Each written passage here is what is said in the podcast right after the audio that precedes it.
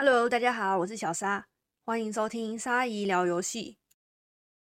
不知道大家会不会有这样的想法，自己喜欢的冷门东西，例如某个动漫、游戏，或是某个歌手啊、乐团啊、演员啊，某部剧突然爆红，全世界都在封他们最流行，看到连平常都没接触这个圈子的同学、同事，甚至是曾经嫌弃你兴趣的讨厌鬼们，都开始讨论起你喜欢的东西。这时会不会有一种自己喜欢的东西原本很神圣却被污染的感觉啊？最近的例子就是那个九天玄女嘛，扮演算命阿姨的阿汉突然红起来。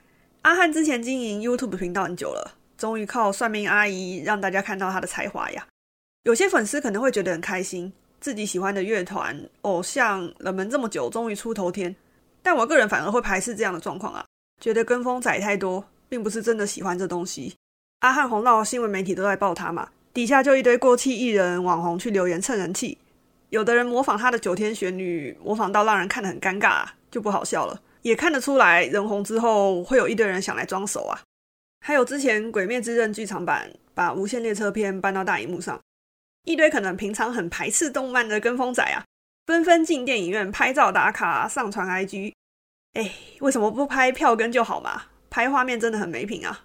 那消息传到日本后，厂商很生气嘛，就把以前台湾可以跟日本同步上映电影的特权拿掉了。这些跟风仔可能也只是一日粉丝、一日球迷，为了拍照跟风追上流行而已，也不见得能成为这个作品的粉丝。最后却害到喜欢作品的真粉丝啊，真的很惨。游戏的话，像之前《黑色沙漠》还没出台版的时候，黑沙的巴哈讨论区风气超好，很多大大会愿意分享攻略心得。我很早就跑去玩日版嘛，算是当年到海外版的拓荒团之一。那时候日版的台湾玩家都会互相协助，一起跑图啊、开点啊、闯荡沙漠，风气很单纯啊。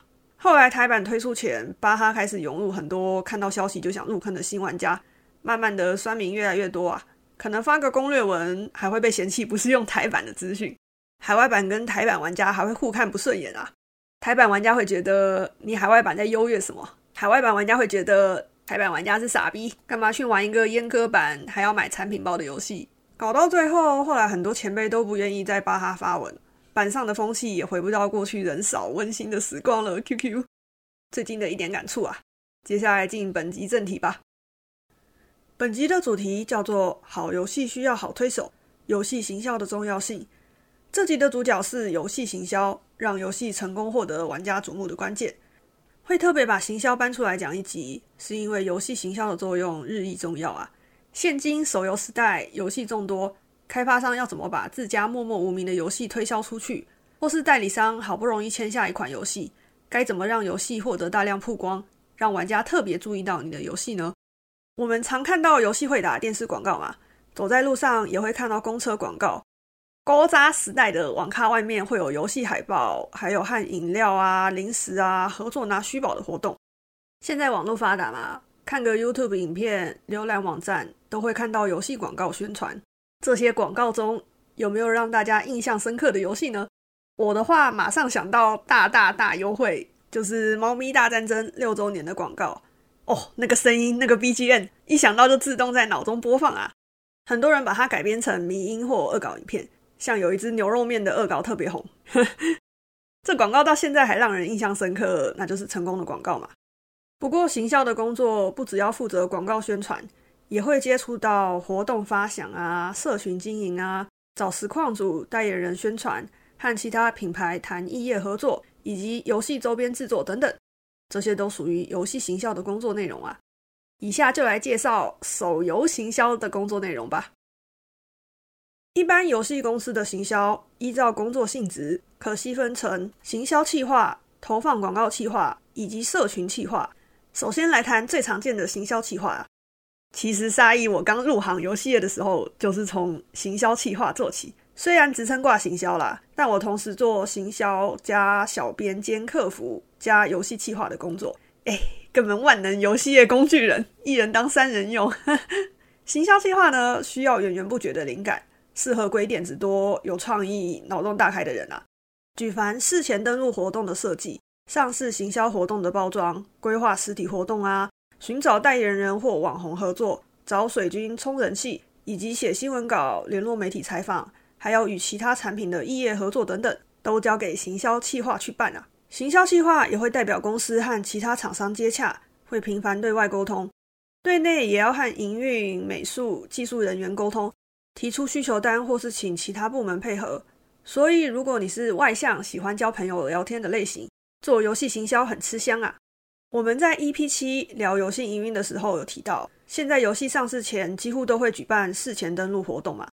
在这个阶段，行销企划要负责构想事前登录活动的形式。一般玩家对事前活动登录的印象，不外乎是输入手机号码，选择预注册 Apple 或 Google 商店，可能还加个预注册就抽 iPhone 啊、PS5 啊、Switch 啊或电动机车、汽车等实体奖励。接下来就等着游戏公司寄简讯通知游戏退出，然后进游戏领取事前登录人数达标的奖励。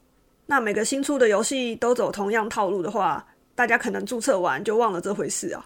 若是本来就很有名的游戏，例如天堂、RO 系列，还能靠名称加持啊。但多数人还是会负责比较默默无名的游戏嘛。分享一个我觉得做的还不错的事前登录活动啊。是之前信乐团的主唱信代言的《王者远征》，他的事前登录页面有一个战区争霸活动，以国家为单位区分不同战区，让玩家选择要绑定哪个战区，例如台湾战区、马来西亚战区。玩家每天都能回到事前登录页面投票，票数达二十万就能领取自己战区所属的特殊坐骑，然后那个坐骑的造型还仿效当时很红的天竺鼠车车啊。把奖励跟国家绑在一起，除了能让玩家定时回到页面投票，还能透过玩家自主扩散出去，请亲友帮忙投票，让更多玩家有机会接触到游戏啊，也加深玩家对游戏的印象，算是蛮有趣的事前登录活动啊。至于上市行销活动的包装，是游戏打出知名度最重要的关键啊。成功的话，能让游戏一上市就被玩家挤爆，为公司赚取大把大把的钞票。例如《天涯明月刀 N》。找来一些实况组扮演游戏中的职业，像统神扮演丐帮嘛，Toys 扮演唐门贵公子，引起很多人讨论说统神本人很符合丐帮的形象。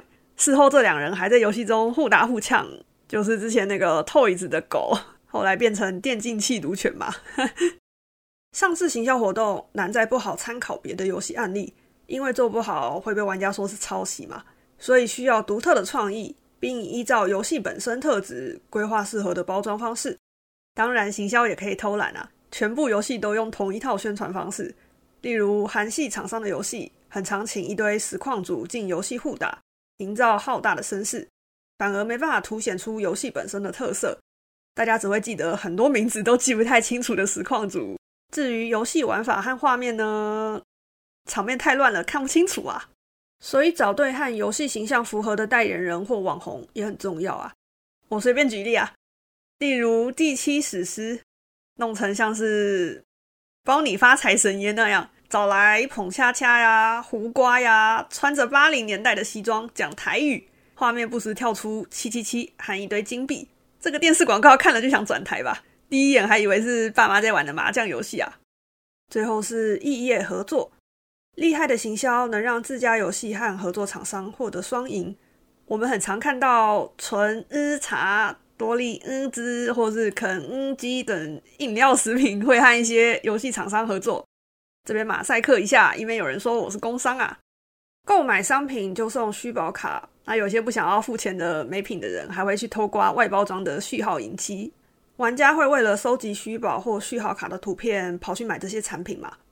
其他种类的异业合作，像是女性向游戏会跟香水、口红等女生常用的产品合作，还有之前风之谷跟连锁眼镜厂商、英雄联盟和信用卡合作等等。这些活动就是靠行销企划的发想去和厂商谈，说服厂商一起合作。不过大多时候都是游戏公司付厂商钱印制宣传物品，像是广告文宣和序号卡的费用。很少看到厂商来找游戏公司合作就是了。以上就是行销计划会接触到的工作内容。再来要介绍的是投放广告计划，以下简称投放。跟行销计划不同的是，投放着重在宣传管道的研究和广告设计上。高扎时代的广告很单纯啊，像是电视广告、公车捷运广告、建筑物的看板，或是请实体店家贴出海报，在便利商店外面摆旗子等等。现在网络时代的宣传管道很多元啊，包含 Google 网页、FB、PTT、Dcard、YouTube 影片，还有女生常用的扑浪等社群。发展成熟的 Google、FB 和 YouTube 都有使用者能自行设定广告的后台，方便投放随时开关和更新广告资讯。以 FB 广告来说，投放可以设定广告要锁定的受众族群和关键字。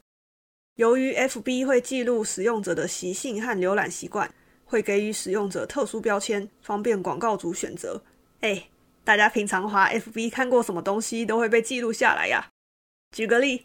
我是个青春洋溢的十八岁少女，母语是中文。我很常在 FB 浏览中国古装剧、女明星跟时装秀的粉丝专业或贴文。我被 FB 定义的标签很有可能会是古装、换装、女性向游戏、影剧、十八到二十五岁女性，还有中文。今天投放要找一款宫廷游戏的广告受众，例如《熹妃传》。根据我的标签，有古装又有影剧。就会被列在投放锁定的广告受众里，而不是选一个四十到六十岁、军事迷、篮球、英文这些标签的男性受众吧。除非公司钱多到花不完，随便乱枪打鸟啦。投放要根据自家游戏的性质去寻找适合的受众，转化成游戏玩家。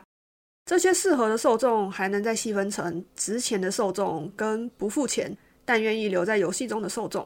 再用上面的《西非传》举例。投放在选择广告要打的族群时，很有可能会同时选择有相同标签的十八岁沙妹跟四十岁沙姨。强调一下，这不是实际年龄啊。这两人都是古装剧迷，被《西非传》的广告打中，进而下载游戏。那十八岁的沙妹，高中刚毕业，还是穷学生一枚，没办法氪金储值，只能当个无氪仔。但沙妹愿意继续玩下去。四十岁的沙姨呢，出社会许久。地方妈妈赚钱就是要出资嘛，成为大课长，称霸伺服器。这两种人呢，一个无氪但持久，另一个是大课长，都是投放要找的玩家呀。怎么去设定要找的目标族群标签呢？哪些人会喜欢我的游戏啊？这就是投放要花时间去研究的功课。而投放也会负责广告素材的制作和发想，包含图片使用的人物、文字叙述啊，影片的脚本、配音等等。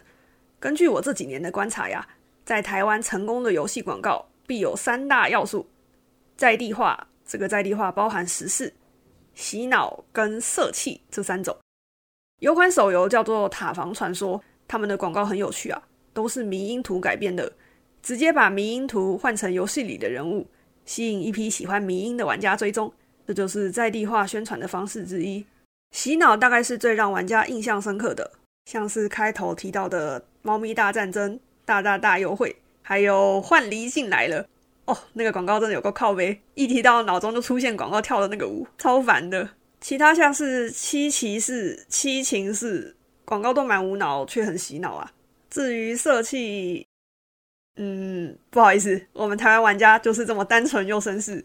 大奶、美腿、女角衣服布料少的广告，往往点击率都很高啊。这个色气用在女性向游戏，就是男角露胸、失身，总之男女都很吃色气啦。嘿嘿嘿嘿嘿，会不会听完大家都跑去应征投放广告了？最后一个行销的工作分类是社群企划，常称为小编或版主。社群企划帮公司对外经营粉丝专业、FB 社团、官方 LINE，还有近年崛起的 Discord 伺服器，以维系玩家与游戏的连结。简单来说，社群就是作为玩家与官方之间的桥梁，代表官方与玩家互动。以前勾扎网游时代，FB 这些社群平台还没有出现的时候，游戏公司和玩家只有单方面互动，玩家只能被动接受游戏公司的做法。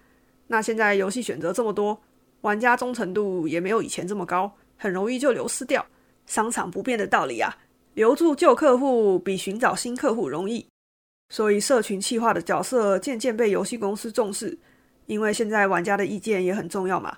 游戏公司做不好，很容易延上，负面声量在网络上传播速度很快，做好口碑才能留住玩家呀。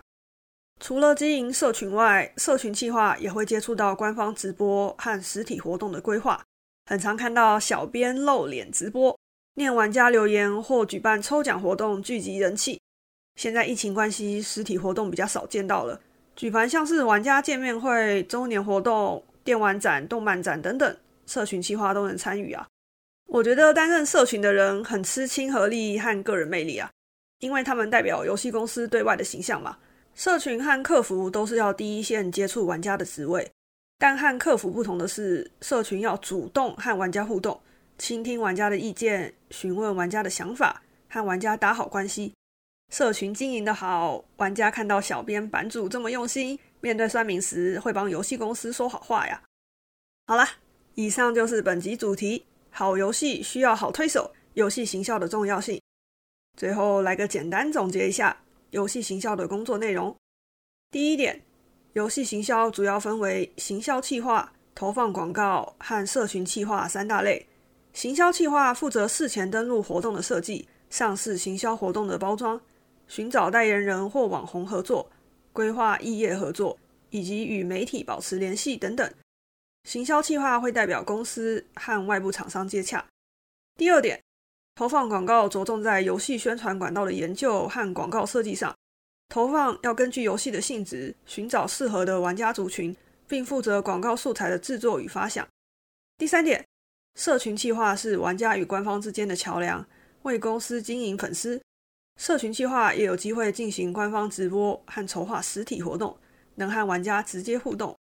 希望听完本集 podcast 后，大家能更清楚游戏行销的分工，看到游戏公司在争社群计划、行销计划、投放广告，就能知道各个职位的工作实际上在做什么。求职投履历时，便能依照自己的兴趣或专长去筛选了。是说前几集提到的游戏评测活动啊，先取消了。我最近工作真的超忙，之前讲游戏营运那集有提到，营运最忙的时间就是暑假前和春节前，要负责准备游戏上线嘛。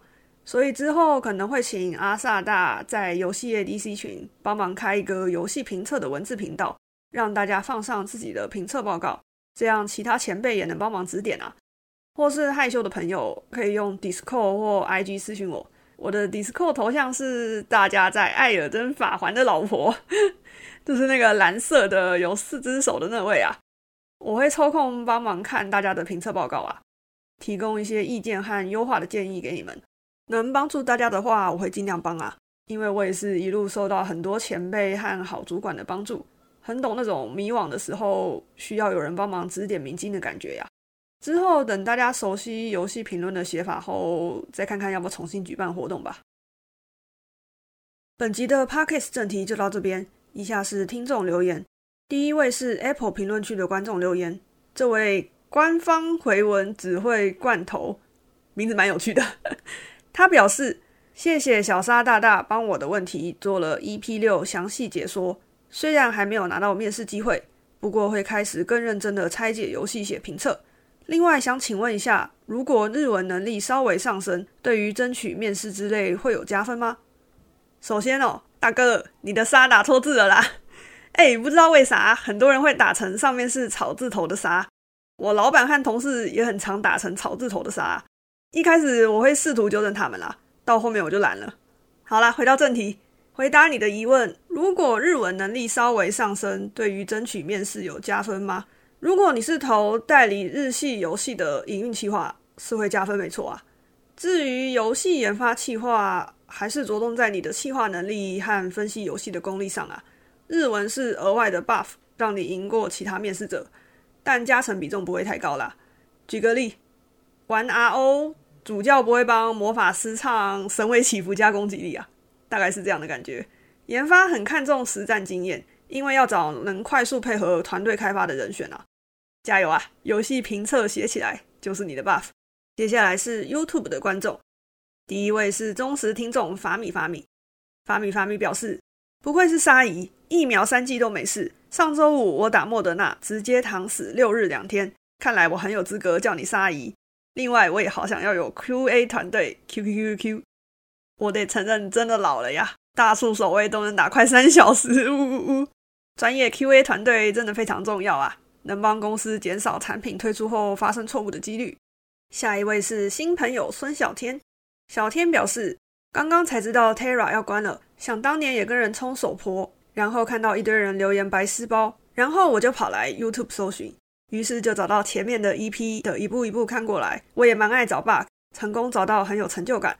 话说不尊重专业，这阵子蛮有感触的。前阵子因为一些事情需要跟代书接触，虽然没办法讲得很详细，但是一些是当事人却又为了酸而酸，为了紧张而紧张的，就都先各种的嫌弃不信任。询问什么状况的时候，他们就可能网络上亲友说叉叉叉讲说好像不是这样，偏偏对方可能根本不是从事这方面。挂号我也算是其中一个当事人，感觉在台湾除了要会做事以外，还要懂得让人相信你。P.S. 我会打等于等于，应该不用含义。